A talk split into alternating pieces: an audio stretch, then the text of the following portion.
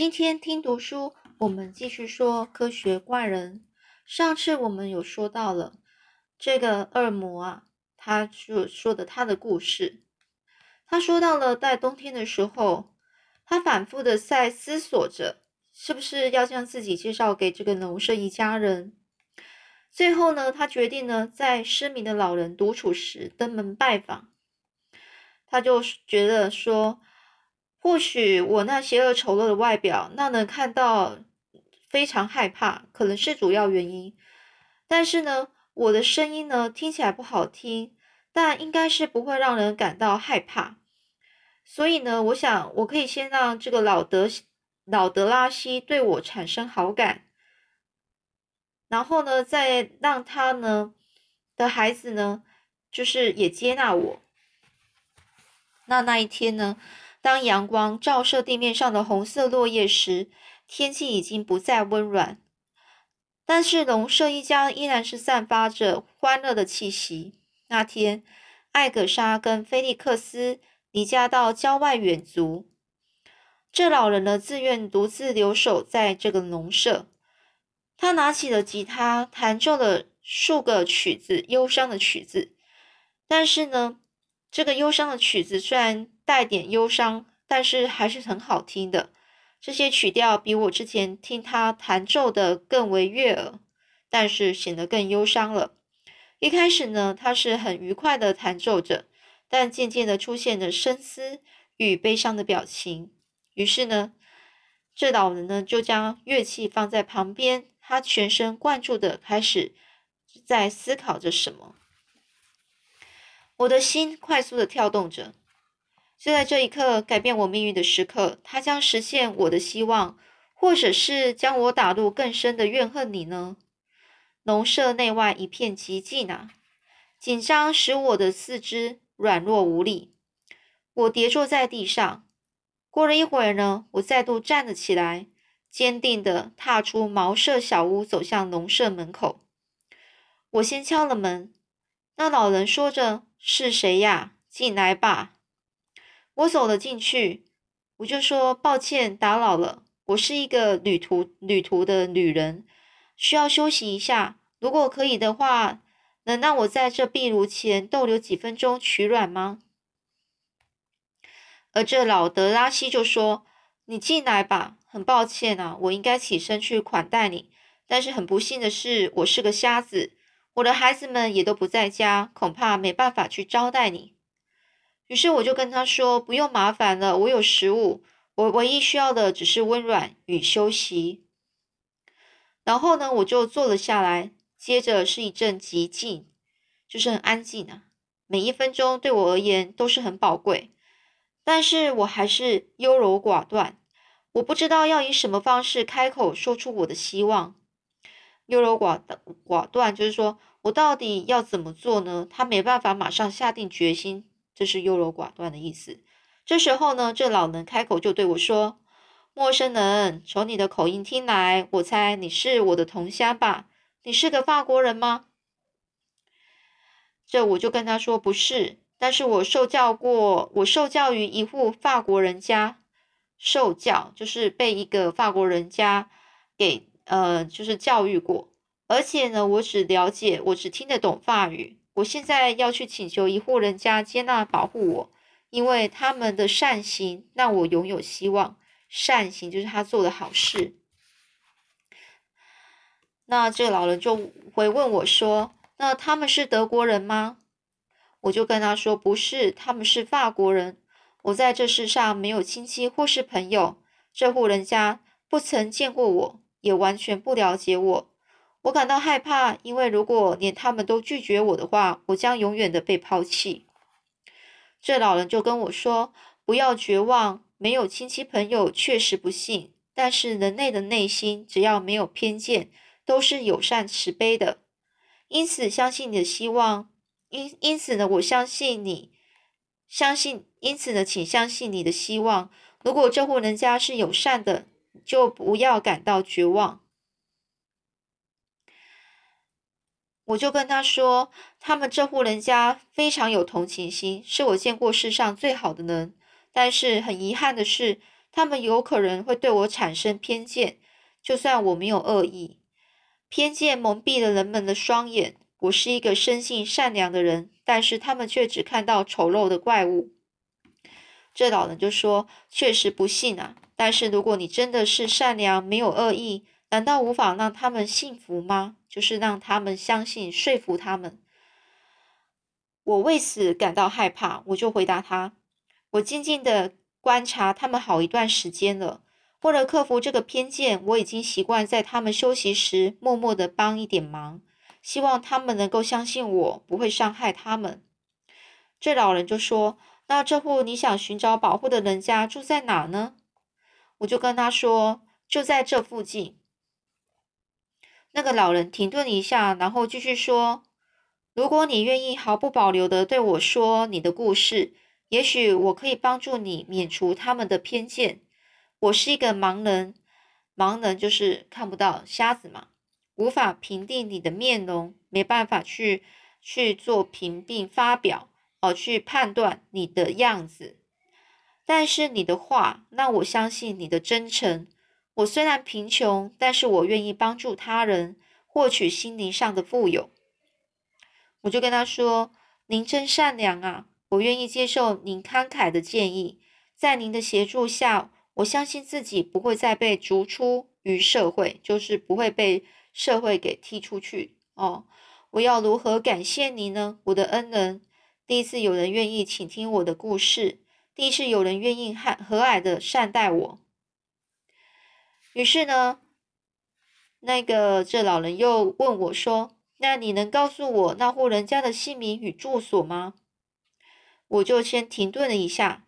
就在这时候，他将决定我未来的命运。我挣扎着。想要鼓起勇气回答他，但是我却开始大声的啜泣，啜泣就是开始哭了。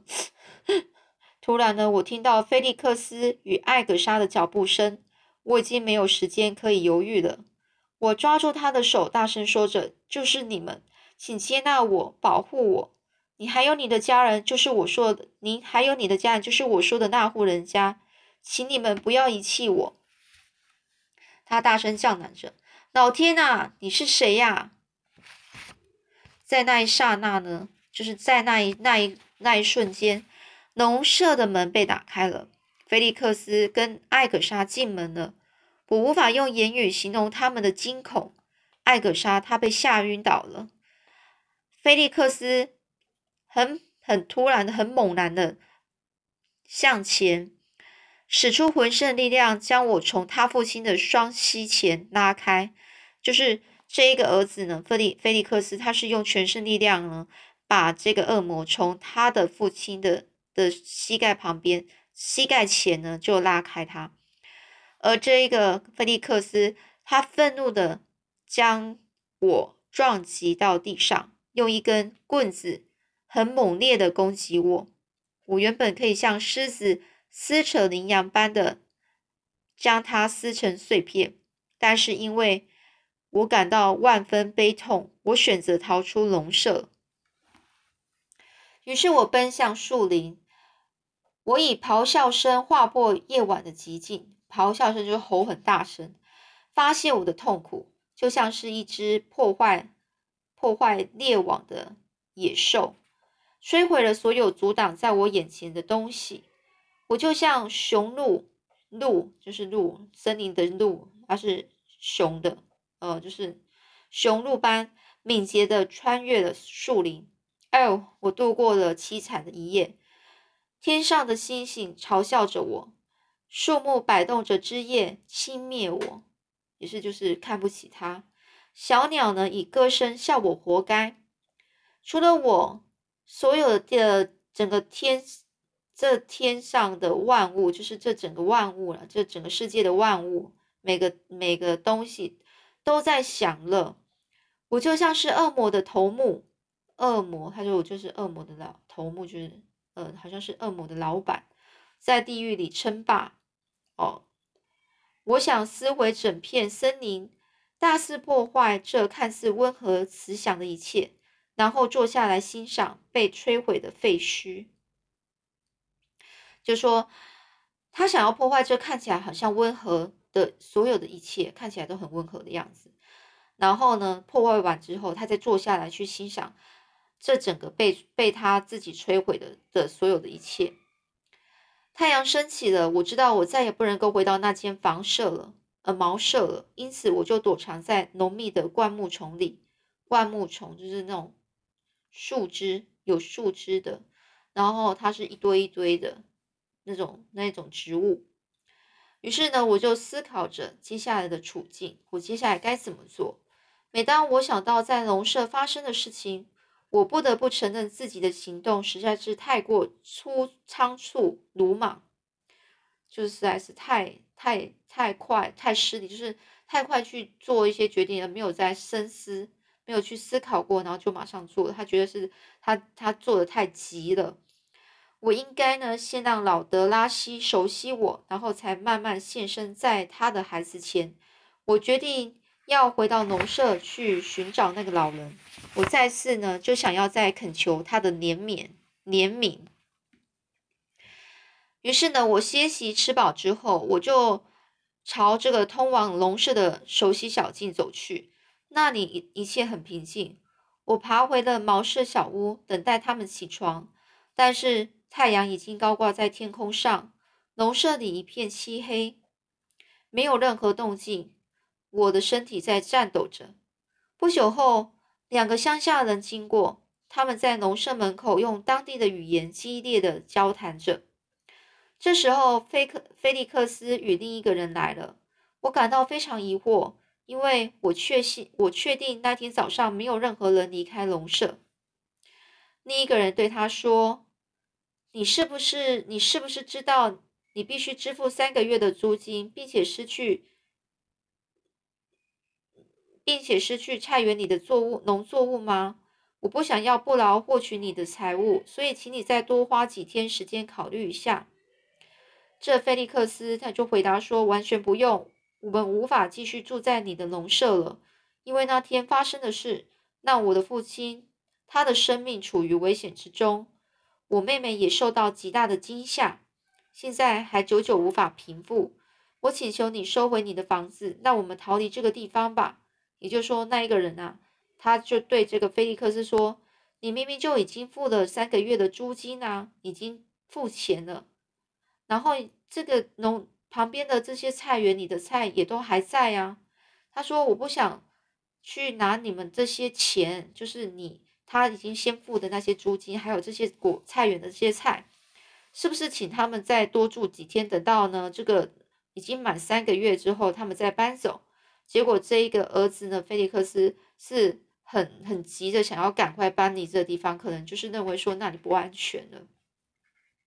菲利克斯他发着抖说完这些话，他们进入农舍后没几分钟钟啊，他们就离开了。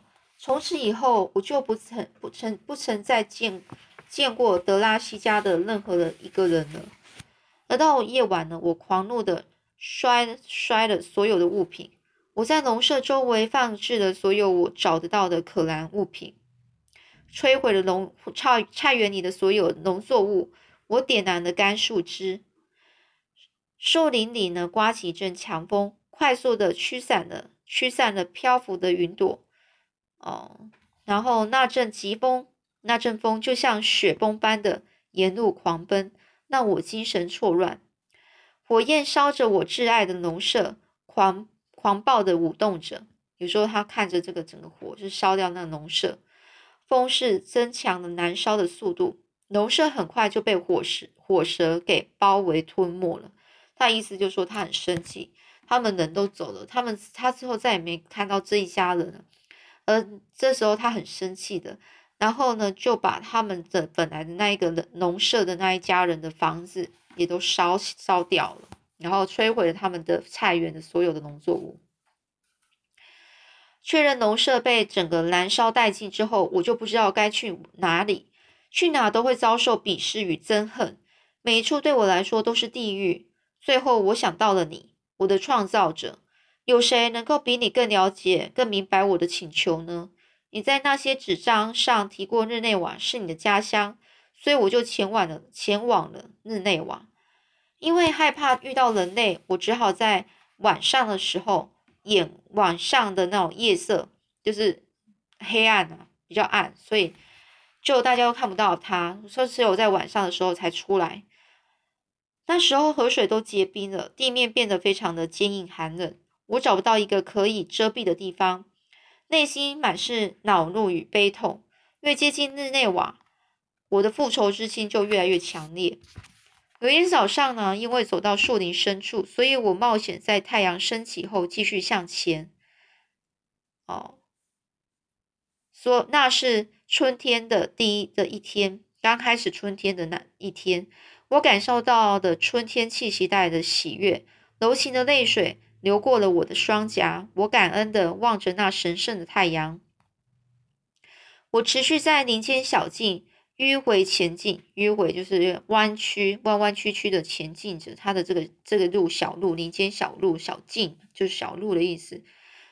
直到走到一条非常湍急的河流，湍急的意思就是水流非常急的一个一个河流。树枝低垂在河流里，新芽享受着清凉的沐浴。也就是树枝呢，它是低垂在河流里，然后它上面树枝上面长了一些新呃发芽新的芽，因为春天嘛。然后呢，他们正在享受这这水里这水的那种感觉，非常凉的水。我还在思索应该走哪一条路前进时，我听到了声音。赶紧躲到一一棵落雨生落雨山的后面，是杉树哦，杉树是落雨山。一名少女笑着跑跑了过来，她好像在与人赛跑。他呢就沿着陡峭的河岸跑着，但是突然间他的脚滑了下去，掉进了湍流的河流。我急忙从落雨山后面跳出来，冲向他，用尽所有力气将他从强劲的水流中救起。但是他已经昏过去了。我尽我所能叫喊、摇晃他。瞬间呐，这突然呢，一个乡下人冲往我的方向冲过来，将那女孩从我手臂中拖开，然后呢，加速往树林深处跑去。就是就跑，那一个人呢，把他那个女孩呢，把他抢过来之后呢，然后就往树林的方向跑跑走了。我快速的跟在后面，我也不知道为什么自己会跟着跑。但是那个人看到我跟在他后面，他拿出携带的枪朝我的身体射射击，于是我就跌落在地上，看着他加速躲进树林里。这就是我的善举，就是我我我帮助别人的事情所换来的待遇啊！我救了那女孩子，但是我却遭到攻击。几分钟前感受到的非常开心，再度被狂那种非常生气的一个情绪给整个吞噬了。吞噬就是被吃掉了。我本来很开心，然后现在呢，突然很生气。虽然我的情绪都被这个这个呃很开心的情绪都被这个很生气的情绪给全部吃掉。就是他现在变得很生气，忍受着肩膀上的疼痛。我发誓要向人类复仇。我在树林里度过几个星期，等待伤口，我的伤口慢慢的痊愈。而这个弹头穿进我的肩膀，但我不知道它究竟是留在里面，还是已经穿越过出去了。无论如何，我没办法取出它。现在，唯一只有仇复仇才能够补偿我所忍受的一切痛苦。这两个月后，我就抵达日内瓦了。那时已经是晚上了。所以我就先躲在周围的田野，我就开始想着见到你之后我该怎么做呢？这个你就是指那个弗兰肯斯坦。但是我的思思绪被一个嬉嬉闹的幼童啊给打断了。我看着他在玩，突然听到小孩这个这么纯真无邪，应该不会对我有任何的偏见。偏见就是指说，呃。有些人，像例如说这这一个情况，这本书的情况，就是他看到那一个人呐，那个人走过来，那一个人，哦，他非长得非常的丑，非常丑，然后他丑到他很害怕，就觉得他看起来就是一个坏人，所以这就是我们不了解那一个人，然后我们就看他的外表，我们就觉得他是坏人，哦，因为他长得不好看，哦，非常丑，哦，很很可怕，我们就觉得他是坏人。哦，那就是我们的对他的这个人的偏见啊。所以呢，我想他就认为说，小孩子应该就不会有偏见吧？那这个小孩应该不知道什么是恐惧啊。于是呢，我就抓住了他。但是当他这个小孩看到我的外表的时候，他马上就遮住双眼，发出尖锐刺耳的叫声、尖叫声。我用力的将他的双手移开，我就跟他说：“孩子，我不会伤害你，你先听我说。”但是这个孩子呢，很猛烈的挣扎着，他就大声喊着说：“你放我走！你这怪物，你丑陋的怪物，让我走，要不然我要告诉我爸爸。”这时候呢，我就跟他说：“孩子，你永远无法再见到你爸爸了，你必须跟我走。”这小孩就很很很大吼大叫说：“丑陋的怪物，你放我走！我爸爸是地方行政长官，他是弗兰肯斯塔先生。”他会惩罚你的，你会倒大霉的。这弗兰肯斯坦，那么我就跟他说：“那么你算是我的敌人哦，我发誓要报复的那个人，你将会是我第一个受害者。”哦，所以呢，那个孩子他是挣扎着，不断的咒骂我，我就抓牢他的喉咙，让他闭嘴。不一会儿，他就死在我眼前了。我这我忍耐的，我就很冷静的离开。有好几次，我我再回到现场，我就回到那个，他就回到那个现场，就是死掉小孩死掉的那个，他掐小孩子死掉那地那个现场，那那个地方，在那里逗留着，为的就是等你出现。现在事情的来龙去脉你都了解了，直到你答应我的要求，不然我不会放你走，我会持续我所做的任何的恶行，就是坏事。直到我们其中一方被毁灭了，你必须再次创造出一个怪物，一个女怪物，他必须也是丑陋可憎的，必须是我唯一的同伴。于是呢，这就是这个，就是他呢，希望那个这个呃弗兰肯斯坦呢，能够帮他做的这唯一的事情，因为他在这个世上实在是太寂寞了。他虽然是很善良，但是却没有人可以给他机会。那于是他没办法，他就越来越对这些人人类生气。他于是呢，他就不小心做了坏事，然后就这样子，没办法失手了，或是就是他的心呐，就整个思想就整个委扭曲了，而且。大家都不给他机会，所以啊，所以我们对一个人就是会有偏见，就是不好，当然是不好的事情的哦。我们都要去听一下这个人他的讲的一些想法，是不是真的哦？是不是真的可以的？好，我们还是要有一点思考哦，不要说只只是因为呃一个一个外表，然后就不给人家机会。那当然呢。这的确是一个故事。那重点是这个这个人呢，这个这个科学家，他就是这个弗兰克斯坦呢，这个他创造出这个这个这个怪物出来，所以这怪物的确是看得起来可能会真的是让人家很可怕、很害怕。好啦，那之后接下来到底这个弗兰克斯坦坦他？最后会再帮他创造出另外一个女怪物吗？哦，那我们下次再继续说喽。